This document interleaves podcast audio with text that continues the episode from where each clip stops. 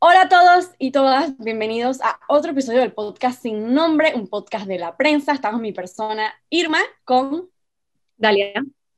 Y el día de hoy tenemos a un invitado súper especial con que vamos a conversar un poquito. Se trata de Carlos Guevara Man, él es politólogo e historiador. Hola Carlos, ¿cómo estás? Hola, ¿cómo están ustedes? Feliz año para las dos. No las veo desde 2001, yo creo que desde antes no las veo, con este encierro que hemos tenido tantos meses. Sí. ¿Cuáles son sus redes sociales para que nuestros escuchadores puedan seguirlo? Twitter es arroba guevaraman, todo junto. Tú misma me lo creaste hace como dos años en la prensa, así es que eh, tú eres la culpable de que yo tenga esa red. Eh, tengo Facebook también, Carlos Guevaraman. No tengo Instagram. Todo el mundo me dice que debo meterme porque me encanta tomar fotos, porque tomo fotos que todo el mundo aprecia muchísimo, porque me, he ganado un premio de fotografía y no tengo Instagram. Así es que... bueno, eso, para Esa va a ser la siguiente red social que le vamos a crear a Carlos Guevara. Bueno, la razón por la que tenemos hoy aquí a Carlos Guevara es porque queremos que él nos hable desde su experiencia y desde toda su sabiduría de la transición que está viviendo Estados Unidos de pasar del el presidente Donald Trump, un presidente republicano, a, bueno, esta semana que se hizo ya la transición y tenemos ahora de presidente de Estados Unidos a Joe Biden. Y bueno, esta transición ha dado mucho de qué hablar, más que nada porque la presidencia de Donald Trump fue bastante, yo diría, controversial, eh, llamó bastante la atención. Así que ahora en estos momentos en los que Donald Trump no logra la reelección, eh, tira todas estas acusaciones de fraude y, final, eh, se da el ataque al Capitolio y entonces se da la transición. Así que creo que hay bastante que abarcar mucho de que hablar de las elecciones estadounidenses. Sí, yo, yo quería puntualmente preguntar, eh, como que la, la misma el mandato de Trump fue muy hablado por un montón de razones, pero más allá de como que el personaje como tal, su administración sí, tú, deja un impacto importante en el Estado. Él nombró personas en importantes puestos, él, bueno, metió a dos o tres dos magistrados de la Corte Suprema, si no me equivoco. Em, entonces, como que cómo el, qué, efectos tiene un Estado tener una figura tan eh, controversial al mando y que logró dejar su huella en distintas, eh, en distintas partes del Estado, como que cómo eso afecta al mismo funcionamiento que ahora recibe una, una nueva administración.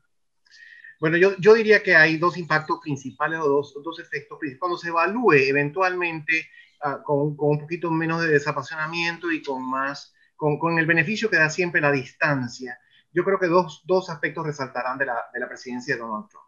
Primero que todo, eh, eh, la arbitrariedad que mostró en el ejercicio del poder.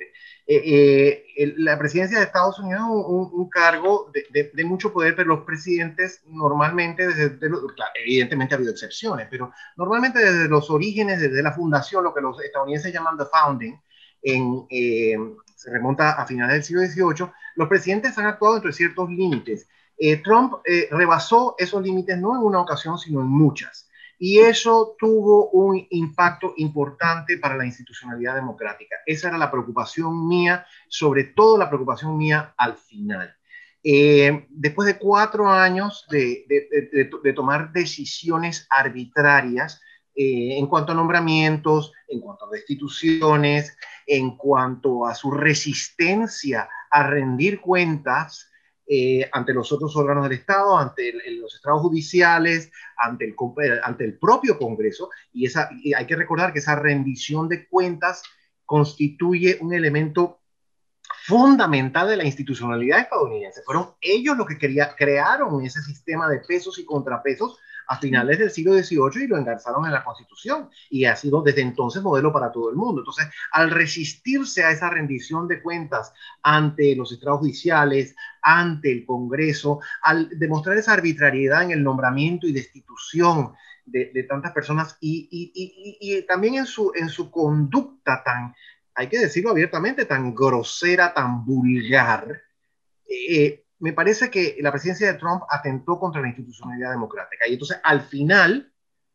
no solo eh, atentó en general contra la institucionalidad democrática, específicamente atentó contra el proceso electoral, al asusar a una turba para que el 6 de enero se tomara el Capitolio y subvirtiera ese proceso electoral, porque lo que se daba en el Congreso ese día, el 6 de enero, era la última etapa del proceso electoral. Entonces, él, al, al, al, asusar a esa turba, lo que hizo fue eh, subvertir el proceso electoral y por eso está siendo juzgado todavía, el proceso continúa en el, en el Senado porque ha sido un asunto sumamente grave. Entonces creo yo que eso en primera, en primera instancia, ¿no? Los atentados a la institucionalidad.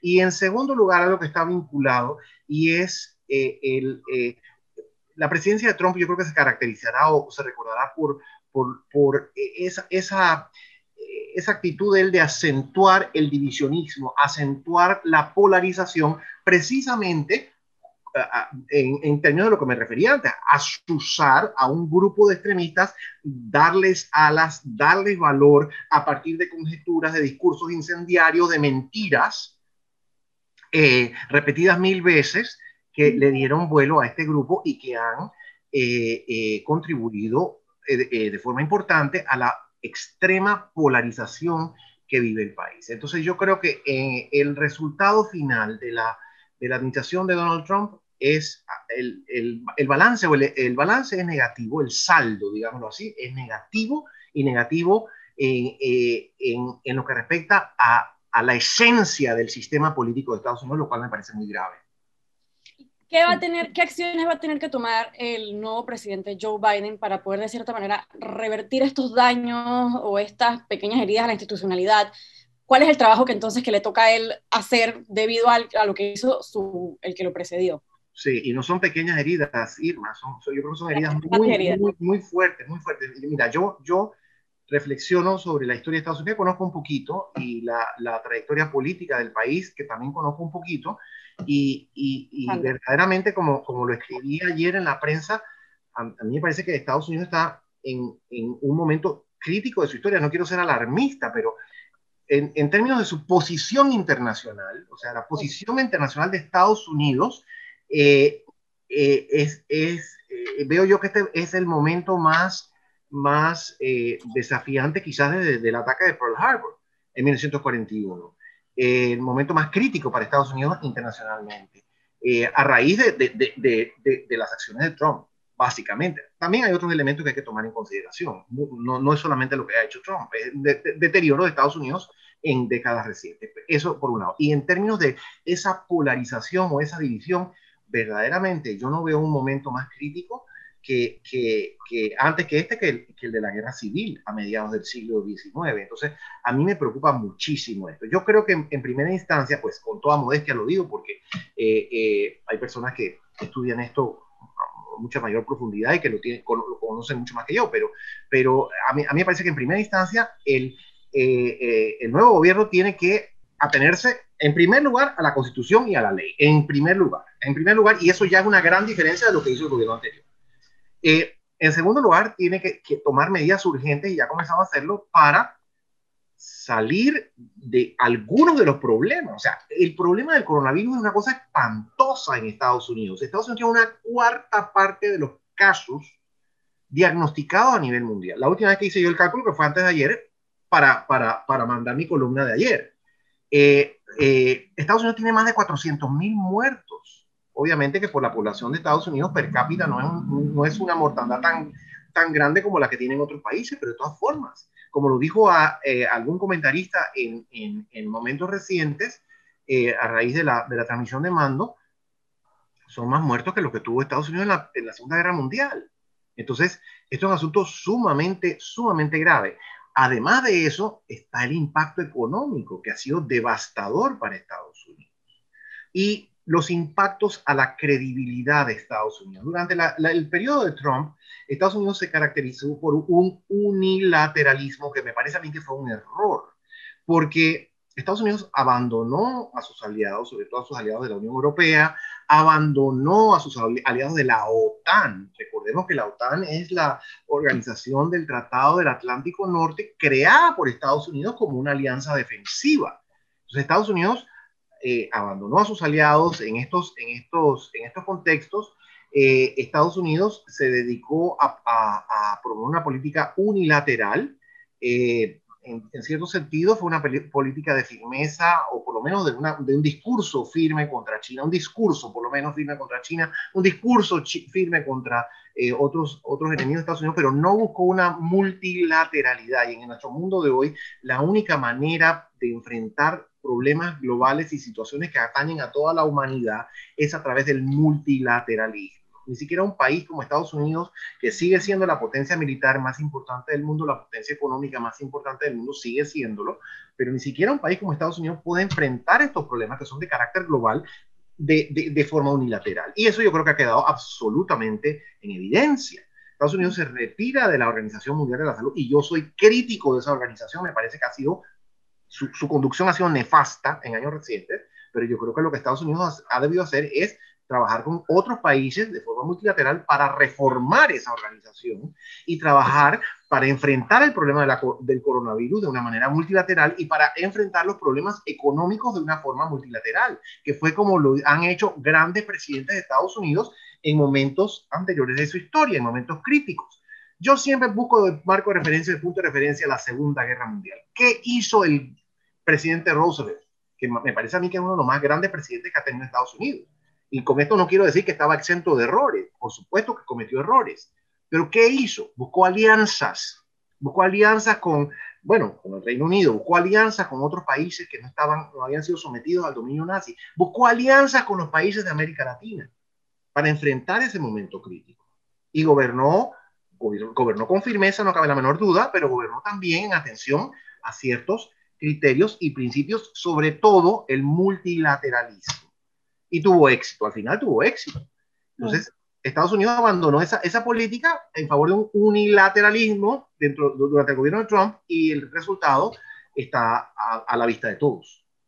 Me llama la atención también, eh, particularmente, o sea, más allá de, obviamente ahora están metidos en una crisis que muchos países del mundo están, ¿no? Y Estados Unidos va a tener que tomar decisiones para salir de esa crisis, pero además de eso, eh, lo que hablábamos de la polarización que hay. O sea, eh, en el discurso de esta semana, en la, en la toma de, de posesión, Biden dio un discurso donde sí habló de unidad, que es algo que tiene sus críticos y al mismo tiempo tiene a la gente que dice, bueno, esto es lo que hay que hacer, ¿no?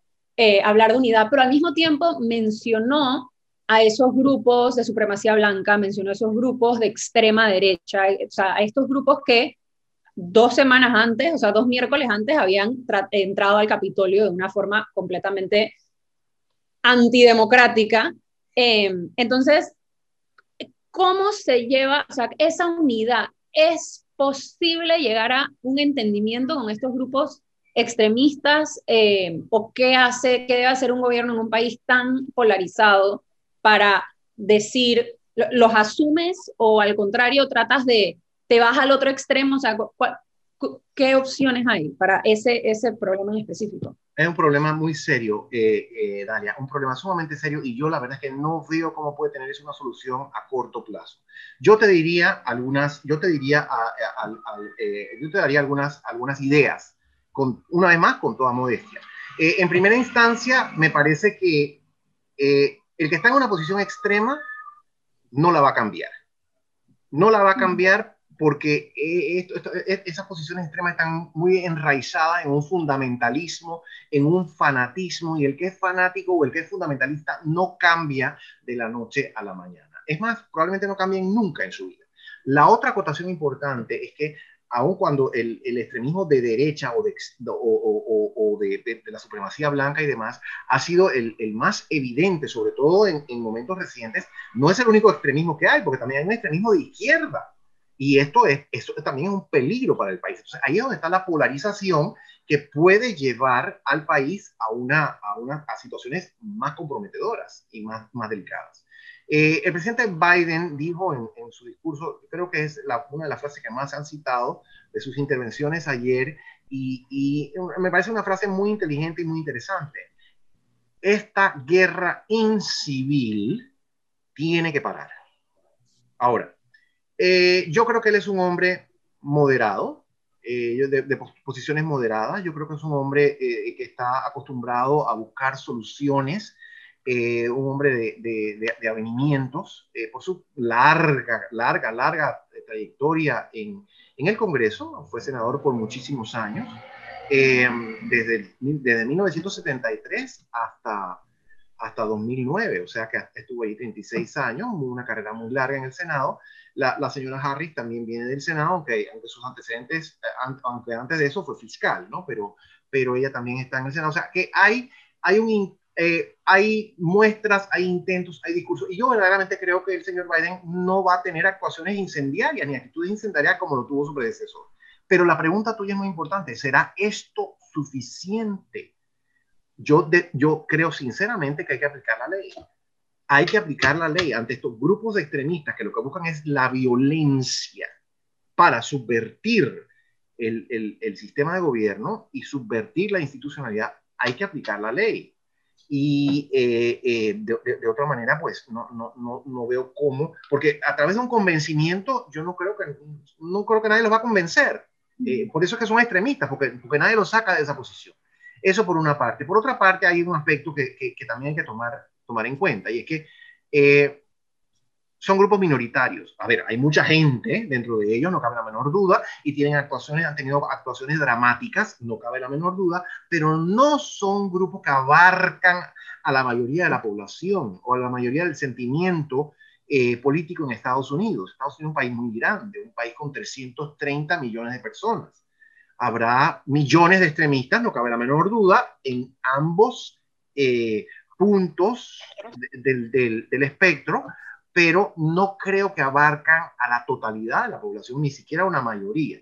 Entonces, eso es un elemento eh, que da algo de esperanzas, pero, pero yo sí creo que, que, a esa gente nadie la va a sacar de su posición. Hay, que, ahí hay que permitir que el sistema judicial haga su trabajo y el sistema judicial lo tiene que hacer de una manera eficiente porque a esto no se le puede dar pie, si no va a significar el, eventual descalabro del sistema de gobierno de Estados Unidos. Y ese sistema de gobierno, como dije, tiene 232 años de estar en vigencia y ha sido modelo para el resto del mundo. No quiero idealizarlo, pero sí quiero decir que dentro de los sistemas políticos que existen, quizás es uno de los mejores. Para mí es uno de los mejores. El sistema de gobierno republicano con añadiduras democráticas en, en años posteriores. Así es que yo creo que ese sistema debe salvaguardarse y el Poder Judicial, como dije, tiene un papel importante en ese sentido.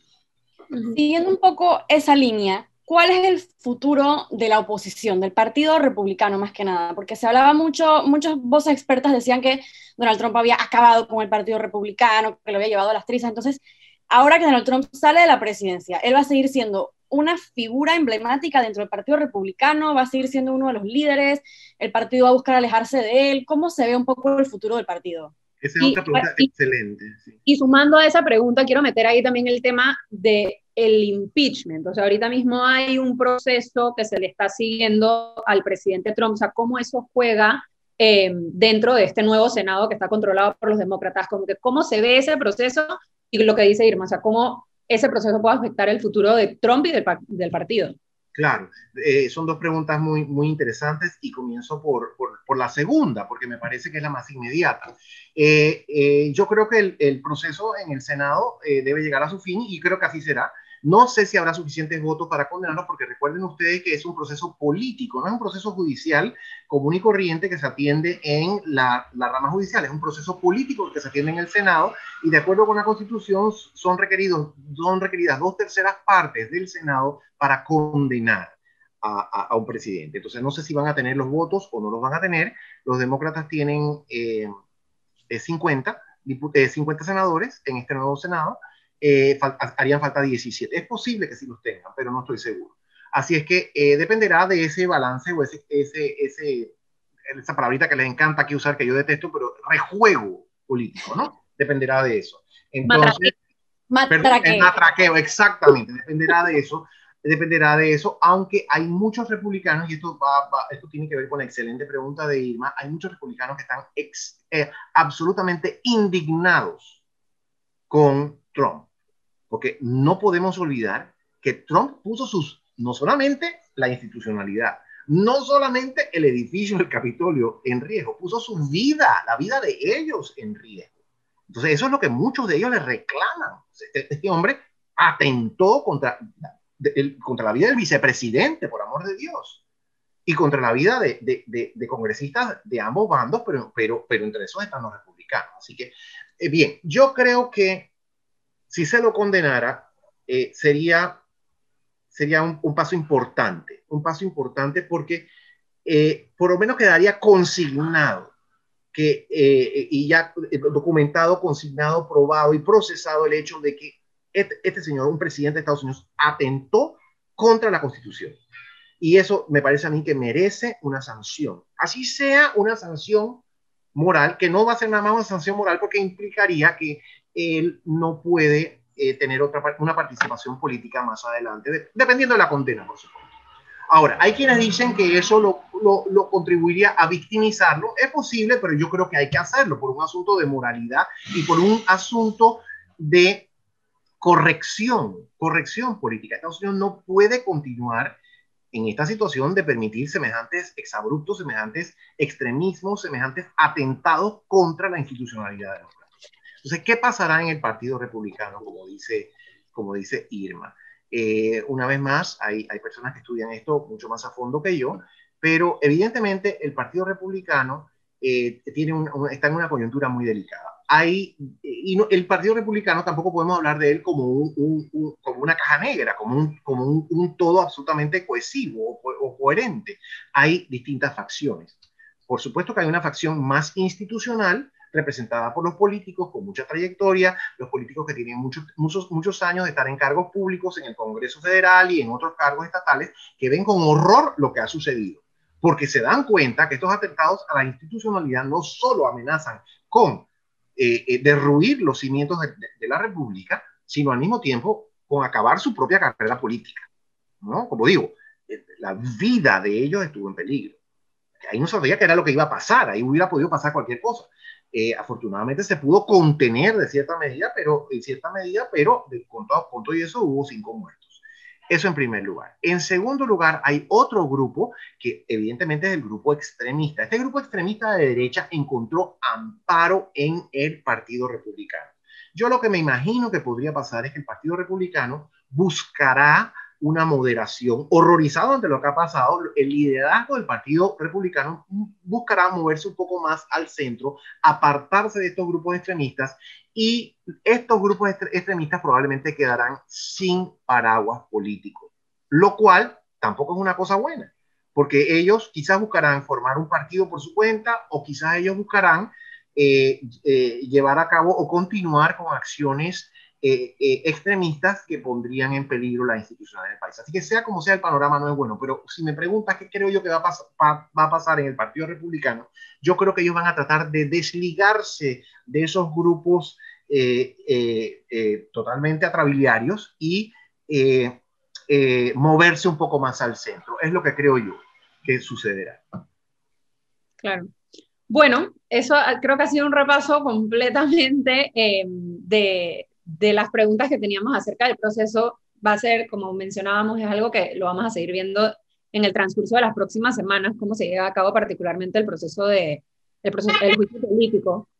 Em, así que sí, creo que eso fue todo por hoy.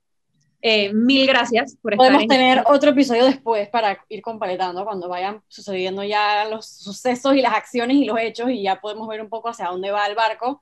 Podemos hacer otro episodio de claro que sí otro episodio también donde hablemos de la actualidad política que vivimos en Panamá, que también es otro mundo del que se puede hablar.